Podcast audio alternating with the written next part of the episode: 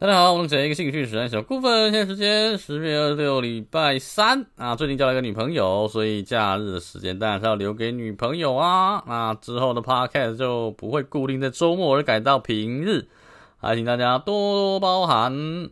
如果大单持续进行，原油短线破底翻可以做多，那止损手八十二块，小麦也可以做多，止损手八一九啊。台股上周跌势几乎跟美股背离啊，美股大涨，而台股却缓跌，导致我的台积电短线多单不赚反赔呀。我只能说啊，外资狂卖，也许是怕习近平丢高啊，真的打来啊。那如果习近平又突然承诺绝不武力犯台啊，那么外资肯定又会冲回来啊。我还是看好台股会反弹啊，不是不报，时候未到。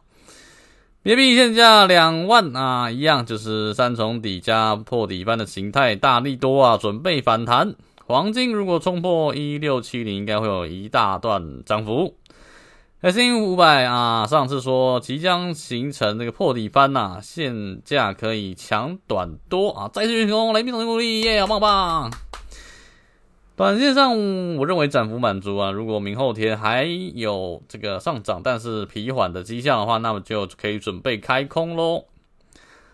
特斯拉啊，虽然强弹啊，但接下来，哎，有机会弹到二六零吗？啊，我也不确定。